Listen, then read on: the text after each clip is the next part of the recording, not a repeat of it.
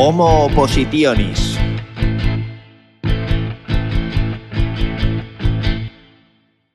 Muy buenas equipo, bienvenidos de nuevo a Homo Oppositionis. Yo soy Carlos, el guía, el preparador, el turras, que con este podcast quiere ayudarte a sacar esa plaza de profesor que todos queremos y que, además, tú te mereces.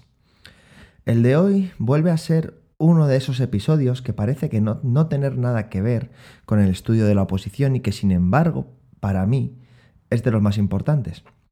Y es que nos vamos a introducir en una cuarta o quinta dimensión, como ocurría en Interestelar, y vamos a visitar a nuestro yo del pasado y a nuestro yo del futuro desde este momento presente. Este episodio trata sobre la confianza en nosotros mismos. Así de sencillo. Porque si no confiamos en nosotros mismos, posiblemente estemos repasando una y otra vez si hicimos esto o aquello bien, o si llevamos todas las cosas metidas en la maleta que nos vamos a llevar de viaje, o si hemos revisado los correos del ordenador o, del buzón, o si habremos apuntado todas las cosas de la lista de la compra. ¿No suenan estas situaciones? Pues bien, todas ellas son producto de no confiar en nuestro yo del pasado, ese que recogió la habitación el día anterior, ese que metió la ropa en la maleta esa misma mañana, o ese que hizo la lista durante los días anteriores a ir al súper.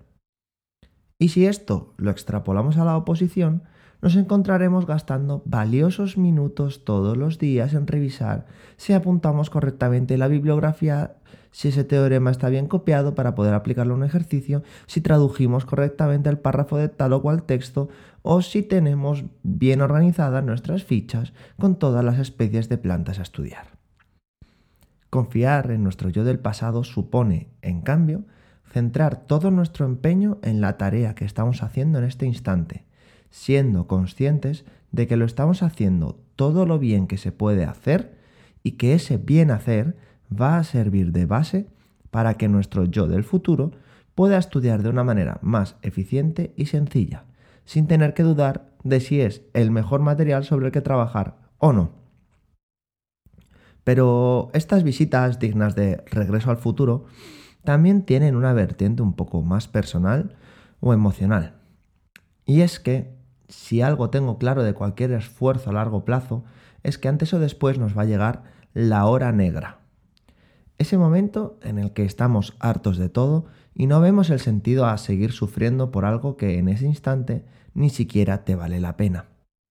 En las maratones se la conoce como el muro, y es ese momento en torno al kilómetro 30 en que quieres tirar la toalla, en que te duelen las piernas demasiado, te entran calambres y todavía te quedan más de 10 kilómetros por delante que en ese momento no te crees capaz de completar. Tal vez hayas tenido momentos así en tu vida, sin necesidad de una oposición o una maratón. Momentos de bajona en los que todo parece que se desmorona y no tienes fuerzas ni ganas para ponerte a reconstruir nada. ¿Puedes pensar en uno ahora, por favor? Yo he tenido varios y por suerte he aprendido de ellos un pequeño truquito que hoy voy a compartir con vosotros.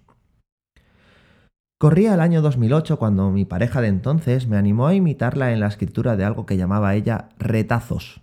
Eran pequeños textos narrativos, más fantásticos o realistas, cada uno lo que le saliese del pie, en los que realmente volcabas tus pensamientos y preocupaciones a modo de diario, pero pues más literario. Me enganché a ellos y de hecho escribí mucho cuando ella misma me dejó y me hundí, como no puede ser de otra manera con un desamor juvenil, ¿no? Eh, de hecho, continué escribiendo hasta 2012-2013 aproximadamente, cuando por ciertas razones lo dejé abandonado un poco. Esas mismas razones me hicieron que en 2014 me esperase una hostia bastante parecida. En fin, cosas de juventud. Y además de volver a escribir algunas cositas, me dediqué a leer todos aquellos retazos que había escrito mi yo del pasado durante casi cinco años. Lo que descubrí es que ya había estado allí, hundido en el cieno y de alguna manera que en 2014 no era capaz de ver, ya había conseguido salir y remontar porque esos escritos me lo estaban confirmando. y de cierta manera me daban ánimos, porque si ya había encontrado el camino para remontar, seguro que con un poco de paciencia lo volvía a conseguir. Y así fue. No necesité ayuda de profesionales ni terapias para salir, sino que era mi yo del pasado el que me guiaba y me daba ánimos. Aunque, bueno, sí es cierto que desde entonces empecé a investigar temas de desarrollo personal, inteligencia emocional, programación neurolingüística, etc. Y resulta que esto me hizo mucha gracia, que una herramienta que recomiendan en todos estos campos es justamente escribir sobre los sentimientos y pensamientos para poder organizarlos y analizarlos en un futuro. ¿Casualidad? No lo sé. Suerte, seguro que sí. Bendita sea la escritura. Pero vamos, con la oposición también tuve mis momentos de bajón. Entonces me acordé de esta aventura que os acabo de, de contar y me escribí una carta. Una carta en la que me recordaba por qué estaba haciendo todo esto, en la que le hablaba a mi yo del futuro de todas las cosas maravillosas que habría más allá del examen, en la que hacía un repaso de todas las personas que me acompañaban, que confiaban en mí y por las que merecía la pena apretar los dientes y tirar para adelante.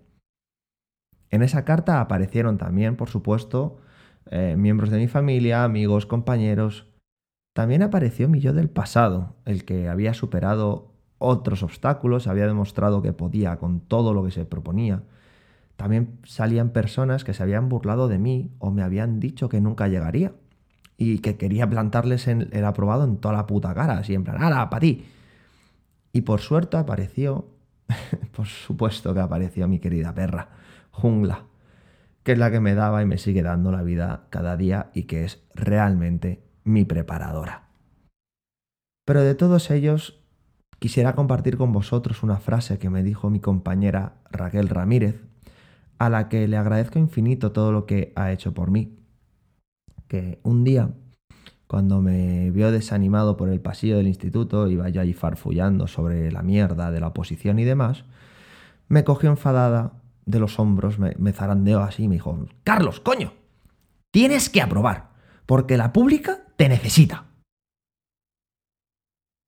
Tienes que aprobar porque la pública te necesita. Esa frase me estuvo resonando cada día desde que me la dijo. Y si estás escuchando esto, es porque te preocupa sacar esa plaza, te preocupa hacer tu trabajo de profesor bien. Y por tanto, te necesitamos en la pública. Así que los deberes de este episodio son sencillos y jodidos a la vez. Escribir una carta a mi yo del futuro, el que va a pasar por esa hora negra para recordarle por qué, para qué y por quién estamos estudiando la oposición.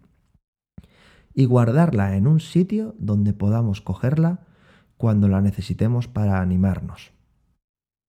Y hasta aquí el episodio de hoy.